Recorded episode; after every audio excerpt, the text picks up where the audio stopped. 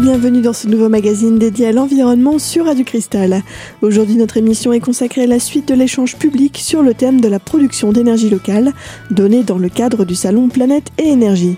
Au micro, Yann Rogome, professeur et maître conférencier à l'ENSTIB et l'ERMAB, le laboratoire d'études et de recherche sur le matériau bois. Pour mieux comprendre cette seconde émission, rendez-vous sur radiocristal.org pour écouter ou réécouter la première partie. Yann Rogome nous présentait précédemment le concept de gazéification et nous donne plus de détails à ce propos dans cette première partie d'émission. Alors ce modèle de gazéifieur là, il y en a qui, qui existent dans le monde aujourd'hui, il y en a une quinzaine à peu près qui fonctionnent dans le monde. Il n'y en a pas en France parce que économiquement aujourd'hui c'est à peine viable. Mais on est en train de le développer pour que ça se fasse. L'eau je vous ai dit qu'on injectait de l'eau pour laver le gaz. L'eau, on la collecte. C'est une station de lavage, c'est une mini station d'épuration qui permet de séparer la saleté, les goudrons, les particules. On les fait flotter, on les collecte. Et l'eau qui est devenue propre, c'est elle qu'on utilise pour refaire prendre une douche. Donc ça tourne en circuit fermé. Il n'y a pas de, de consommation d'eau, si vous voulez. Ce qui est important, c'est de bien comprendre que on sait faire, mais tout le tout l'enjeu, c'est de nettoyer le gaz comme il faut pour pouvoir le mettre dans un moteur euh, derrière. Et donc c'est autour de ça que nous on travaille. Qu'il faut que vous ayez à l'esprit, c'est que ce qu'on a mis en place là, comme je disais, c'est unique, unique en Europe de cette euh, taille-là. C'est un réacteur de laboratoire, c'est de la recherche. Hein, donc euh, nous, on n'est pas là pour produire de l'électricité, mais on est là pour améliorer le procédé et l'adapter en fonction des combustibles qu'on va trouver. Mais par contre, c'est un vrai outil industriel avec tout ce qu'il y a d'industriel derrière. Pour donner un ordre de grandeur, c'est un outil qui fait 6 mètres de haut, euh, qui fait 15 mètres de long à peu près sur 5-6 mètres de large. Donc c'est pas, euh, euh, faut pas que vous ayez l'image du chercheur avec la blouse blanche et une petite éprouvette. Euh, on a dépassé ça depuis un moment là dans ce cadre-là. Hein. On est vraiment très très appliqué.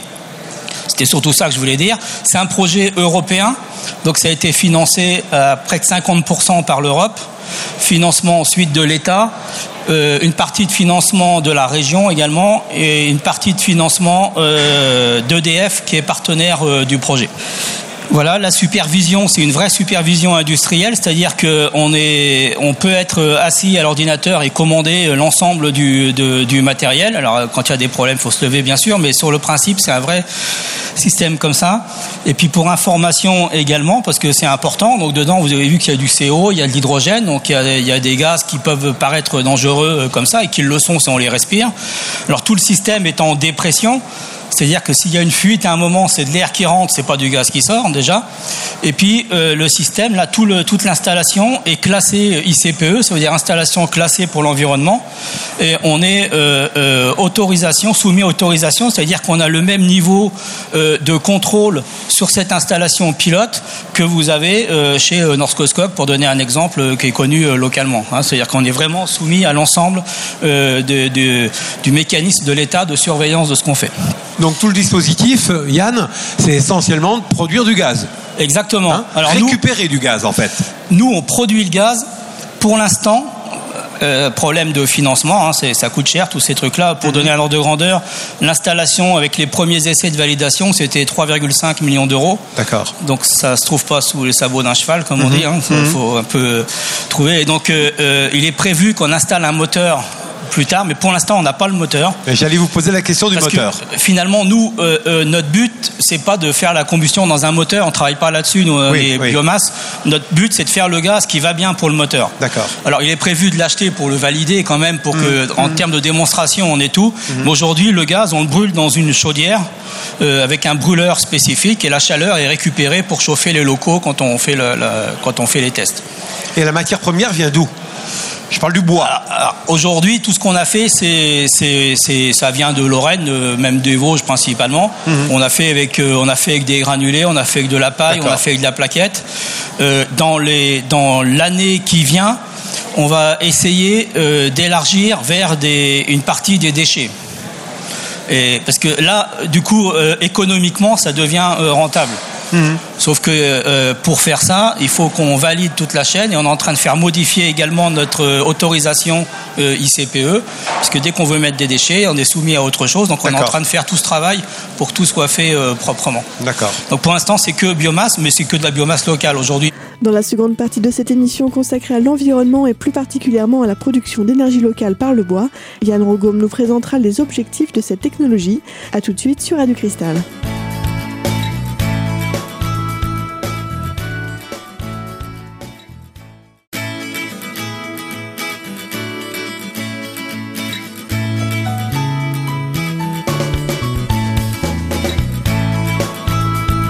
Vous êtes toujours sur Radio Cristal dans cette émission aujourd'hui consacrée à l'environnement et plus particulièrement à la production d'énergie locale.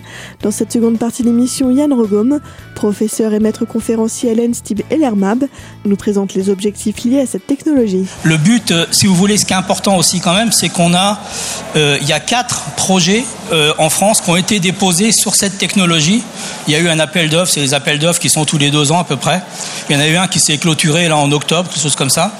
il y a eu 12 ou 13 dépôts de dossiers pour toute la France, dont 4 où on est partenaire avec cette technologie-là. Et on espère donc qu'il y en ait au moins une ou deux qui soient validées et qui nous permettent d'aller sur l'industrialisation réelle du, procédé. Et nous, on fera l'interface mhm. entre la, partie recherche, euh, euh, l'amélioration du procédé et puis euh, l'industrie. Est-ce que vous êtes en rapport avec d'autres chercheurs, par exemple européens? Ah oui, oui, oui, bien sûr, parce que évidemment pour monter des projets comme ça, comme je vous dis, c'est unique en, Europe de cette taille-là, donc évidemment, euh, ça veut dire qu'on est connu euh, au niveau européen dans ce domaine-là. Euh, donc on, a monté déjà un consortium depuis une dizaine d'années avec des collègues de Nancy qui travaillent un peu sur le même domaine, et donc déjà ça nous a donné une force critique pour être connu au niveau européen. Et puis ensuite on participe à pas mal de choses, on participe notamment au séminaire de l'Agence internationale de l'énergie. Euh, c'est tous les six mois, euh, il y a une spécialisation sur la gazification où, on participe également à tous ces séminaires où en fait on échange des infos de tout ce qui se fait euh, en Europe. D'accord. La plus grosse difficulté du système, elle réside où dans la pyrolyse? Sur le procédé de pyrolyse lui-même de gazification, il n'y a pas de grosses difficultés, elles sont à peu près bien maîtrisées. C'est tout ce qui est épuration en fait. Ah hein, toute, la mmh. technologie d'épuration, c'est mmh. là qu'il y a des travaux euh, à, faire. Et puis ensuite, il y a un deuxième point clé quand même, c'est euh, de pouvoir adapter le fonctionnement à différents combustibles. Ça fonctionne bien avec un combustible qui est très stable. Or, on sait ça que quand on fonctionne au bois, c'est jamais hyper stable. Donc, il faut qu'on puisse avoir de l'adaptation. Et donc, euh, il y a un des enjeux aussi sur la, flexibilité de fonctionnement en fonction des caractéristiques à l'entrée. Le gaz qui est récupéré, est-ce qu'il peut être utilisé euh, en ménager? Ah, et typiquement, c'est ce qui était fait euh, il y a une centaine d'années. vous, connaissez tous le gaz de ville. Oui. Le gaz de ville, c'était du charbon qui était gazéifié pour faire euh, du CO et du méthane. D'accord. Et, c'est pour ça que c'était gaz de ville, parce qu'on pouvait mettre ces usines de gazification que proches des villes. Mhm. C'est ça qui alimentait. Il y a même des gens qui continuent de parler de gaz de ville, alors que maintenant c'est plus fait comme ça, c'est du gaz dit naturel, mais mhm. il n'y a pas grand-chose de naturel, mais bon, en tout cas. En tout cas, le, gaz de ville qu'on faisait dans les années 30, c'était ça. Les voitures, que, les voitures à gazogène que vous avez vues euh, pour la guerre, c'était ça. Alors après, le procédé, il n'a rien à voir. Quoi. On, a dépassé largement ce qu'on faisait là. Mhm. Mais ceci dit, euh, on, a montré que ça pouvait fonctionner. D'accord, oui, ok. Donc, euh, comme c'est un pilote de recherche, nous on a mis plein de, de capteurs dessus. Ça, c'est voilà le panneau de commande que l'on a, avec lequel on peut commander toutes les euh, tous les appareils, toutes les vannes, etc. Dans le gaz, on a de l'hydrogène, on a du méthane, on a du CO. Et ce gaz-là, il est inflammable. Il a un pouvoir calorifique de 5000 à peu près kilojoules. Pour donner un ordre de grandeur, pour pouvoir faire tourner un moteur, il faut au moins 3000, 3500. Donc on est largement au-dessus du besoin minimum pour faire tourner un moteur. Donc on a un gaz qui est suffisamment bon pour faire une combustion. Un bon rendement aussi? Ouais, ça va. Ça peut s'améliorer. Oui, on y travaille, mais ça va. Ensuite, ça ira dans un moteur. Il y a des moteurs qui vont de 0,2 à 3 MW électriques. Et après, si on veut produire plus, eh ben on met deux moteurs, trois moteurs, quatre moteurs côte à côte. Les rendements moteurs sont de l'ordre de 40%, donc des rendements électriques qui sont assez intéressants.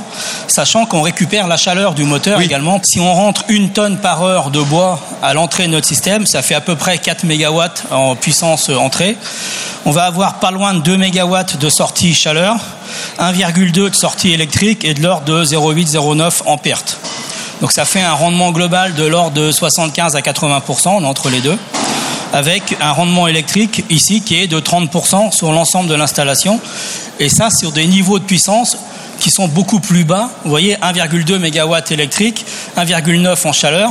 Donc ça veut dire qu'on est 5 fois plus bas que la centrale de Rasimont et on a des rendements électriques qui sont au moins aussi bons. Des résultats prometteurs donc pour cette technologie encore novatrice.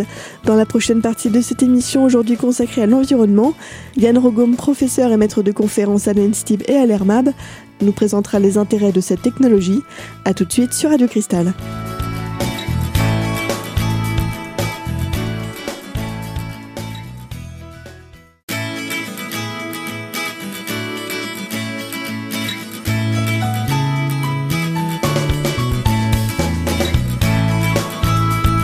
Vous êtes toujours sur Radio Cristal dans cette émission aujourd'hui consacrée à l'environnement et plus particulièrement à la production d'énergie locale. Dans cette troisième et dernière partie d'émission, Yann Rogom, professeur et maître conférencier à l'ENSTIB et à l'ERMAB, nous présente l'intérêt de cette technologie qui, pour rappel, permet de générer de l'électricité à partir de bois et cela grâce au phénomène de gazéification. Donc c'est ça l'intérêt, c'est que ça peut permettre de répondre à des besoins chaleur plus petits, donc de disséminer sur le territoire avec des très bons rendements électriques mmh, par rapport à ce mmh, qui existe mmh. ailleurs. Si on mettait un système à combustion et cycle de Rankine, par exemple, si on produit 2 MW de chaleur ici, on aura 200 kW ici. Alors que là, pour la même chaleur, j'ai 1,2 MW. Donc c'est ça tout l'intérêt de, ce, de cet exemple, enfin de, de ce pilote. On fait des bilans euh, comme ça, donc entre l'entrée biomasse, le gazéifieur, tout ce qui part en chaleur au-dessus, tout ce qui part en électricité en dessous. Donc c'est le bilan détaillé de ce que je vous ai présenté au-dessus, mmh, mais qui était plus lisible que ça, donc je l'ai laissé, mais euh, je pense que c'était mieux avant.